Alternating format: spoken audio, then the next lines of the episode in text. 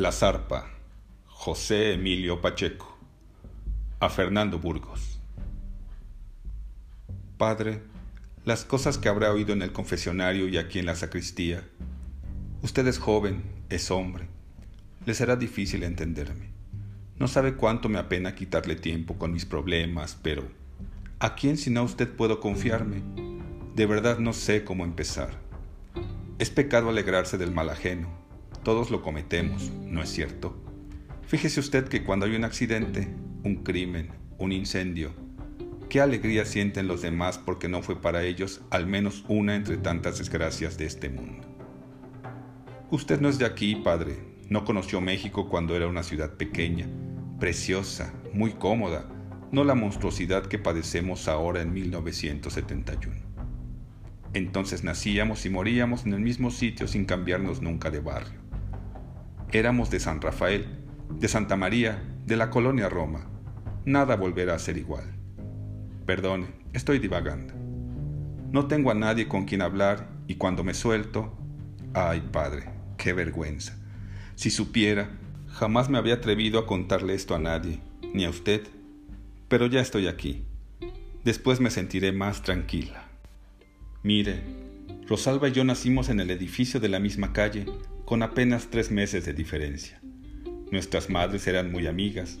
Nos llevaban juntas a la Alameda y a Chapultepec. Juntas nos enseñaron a hablar y a caminar. Desde que entramos en la escuela de párvulos, Rosalba fue la más linda, la más graciosa, la más inteligente. Les caía bien a todos, era amable con todos. En primaria y secundaria lo mismo. La mejor alumna, la que portaba la bandera en las ceremonias, bailaba, actuaba o recitaba en los festivales. No me cuesta trabajo estudiar, decía. Me basta oír algo para aprendérmelo de memoria.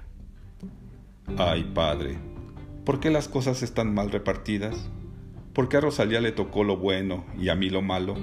Fea, gorda, bruta, antipática, grosera, díscola, malgeniosa. En fin, ya se imaginará lo que nos pasó al llegar a la preparatoria, cuando pocas mujeres alcanzan esos niveles. Todos querían ser novios de Rosalba, a mí que me comieran los perros.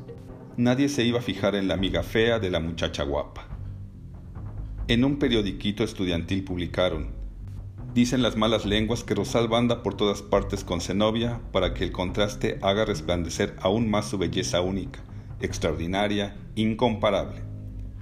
Desde luego la nota no estaba firmada, pero sé quién la escribió. No lo perdono aunque haya pasado más de medio siglo y hoy sea muy importante. Qué injusticia, ¿no cree? Nadie escoge su cara. Si alguien nace fea por fuera, la gente se las arregla para que también se vaya siendo horrible por dentro. A los 15 años, padre, ya estaba amargada. Odiaba a mi mejor amiga y no podía demostrarlo, porque ella era siempre buena, amable, cariñosa conmigo. Cuando me quejaba de mi aspecto me decía, Qué tonta eres, ¿cómo puedes creerte fea con esos ojos y esa sonrisa tan bonita que tienes? Era solo la juventud, sin duda, a esa edad no hay quien no tenga su gracia. Mi madre se había dado cuenta del problema. Para consolarme hablaba de cuánto sufren las mujeres hermosas y qué fácilmente se pierden. Yo quería estudiar derecho, ser abogada, aunque entonces daba risa que una mujer anduviera en trabajos de hombre. Habíamos pasado juntas toda la vida y no me animé a entrar en la universidad sin Rosalba. Aún no terminábamos la preparatoria cuando ella se casó con un muchacho bien que la había conocido en una kermés. Se la llevó a vivir al Paseo de la Reforma, en una casa elegantísima que demolieron hace mucho tiempo. Desde luego me invitó a la boda, pero no fui. Rosalba, ¿qué me pongo? Los invitados de tu esposo van a pensar que llevaste a tu criada. Tanta ilusión que tuve y desde los 18 años me vi obligada a trabajar, primero en el Palacio de Hierro y luego de secretaria en Hacienda y Crédito Público. Me quedé arrumbada en el departamento donde nací, las calles de Pino, Santa María perdió su esplendor de comienzos de siglo y se vino abajo. Para entonces mi madre ya había muerto en medio de sufrimientos terribles. Mi padre estaba ciego por sus vicios de juventud. Mi hermano era un borracho que tocaba la guitarra, hacía canciones y ambicionaba la gloria y la fortuna de Agustín Lara. Pobre de mi hermano. Toda la vida quiso hacerse digno de Rosalba y murió asesinado en un tugurio de Nonoalco. Pasamos mucho tiempo sin vernos. Un día Rosalba llegó a la sección de ropa íntima. Me saludó como si nada y me presentó a su nuevo esposo, un extranjero que apenas entendía el español. Ay padre, aunque no lo crea, Rosalba estaba más linda y elegante que nunca, en plenitud, como suele decirse. Me sentí tan mal que me hubiera gustado verla caer muerta a mis pies, y lo peor, lo más doloroso, era que ella, con toda su fortuna y su hermosura, seguía tan amable, tan sencilla de trato como siempre. Prometí visitarla en su nueva casa de las lomas. No lo hice jamás. Por las noches rogaba a Dios no volver a encontrármela. Me decía a mí misma, Rosalba nunca viene al Palacio de Hierro. Compra su ropa en Estados Unidos. No tengo teléfono. No hay ninguna posibilidad de que nos veamos de nuevo. A esas alturas casi todas nuestras amigas se habían alejado de Santa María. Las que seguían allí estaban gordas, llenas de hijos, con maridos que les gritaban y les pegaban y se iban de juerga con mujeres de esas. Para vivir en esa forma mejor no casarse. No me casé aunque oportunidades no me faltaron. Por más amolados que estamos, siempre viene alguien a nuestra espalda recogiendo lo que tiramos a la basura. Se fueron los años. Sería época de Ávila Camacho o Alemán, cuando una tarde en que esperaba el tranvía bajo la lluvia, la descubrí en su gran Cadillac, con chofer de uniforme y toda la cosa. El automóvil se detuvo ante un semáforo. Rosalba me identificó entre la gente y ella se ofreció a llevarme. Se había casado por cuarta o quinta vez, aunque parezca increíble. A pesar de tanto tiempo, gracias a sus esmeros, seguía siendo la misma, su cara fresca de muchacha, su cuerpo esbelto, sus ojos verdes, su pelo castaño, sus dientes perfectos. Me reclamó que no la buscara, aunque ella me mandaba cada año tarjetas de Navidad. Me dijo que el próximo domingo el chofer iría a recogerme para que cenáramos en su casa. Cuando llegamos, por cortesía la invité a pasar y aceptó. Padre, imagínese, aceptó. Ya se figurará la pena que me dio mostrarle el departamento a ella, que vivía entre tantos lujos y comodidades. Aunque limpio y arreglado, aquello era el mismo cuchitril que conoció Rosalba cuando andaba también de pobretona. Todo tan viejo y miserable que por poco me suelto a llorar de rabia y de vergüenza. Rosalba se entristeció. Nunca antes había regresado a sus orígenes. Hicimos recuerdos de aquellas épocas. De repente se puso a contarme qué infeliz se sentía. Por eso, padre, y fíjese en quién se lo dice, no debemos sentir envidia. Nadie se escapa. La vida es igual de terrible con todos.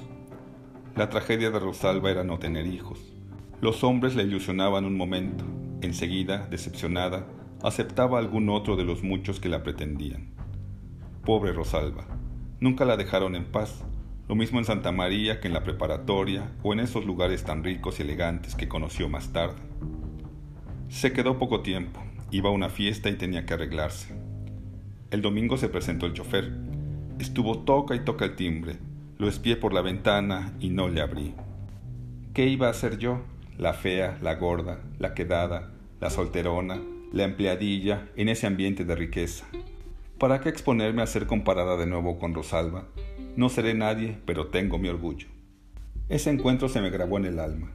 Si iba al cine, o me sentaba a ver la televisión, o a hojear revistas, siempre encontraba mujeres hermosas parecidas a Rosalba. Cuando en el trabajo me tocaba atender a una muchacha que tuviera algún rasgo de ella, la trataba mal, le inventaba dificultades, buscaba formas de humillarla delante de los otros empleados para sentir, me estoy vengando de Rosalba. Usted me preguntará, padre, ¿qué me hizo Rosalba? Nada, lo que se llama nada. Eso era lo peor y lo que más furia me daba. Insisto, padre, siempre fue buena y cariñosa conmigo, pero me hundió, me arruinó la vida, solo por existir, por ser tan bella, tan inteligente, tan rica, tan todo. Yo sé lo que es estar en el infierno, padre, sin embargo, no hay plazo que no se cumpla ni deuda que no se pague.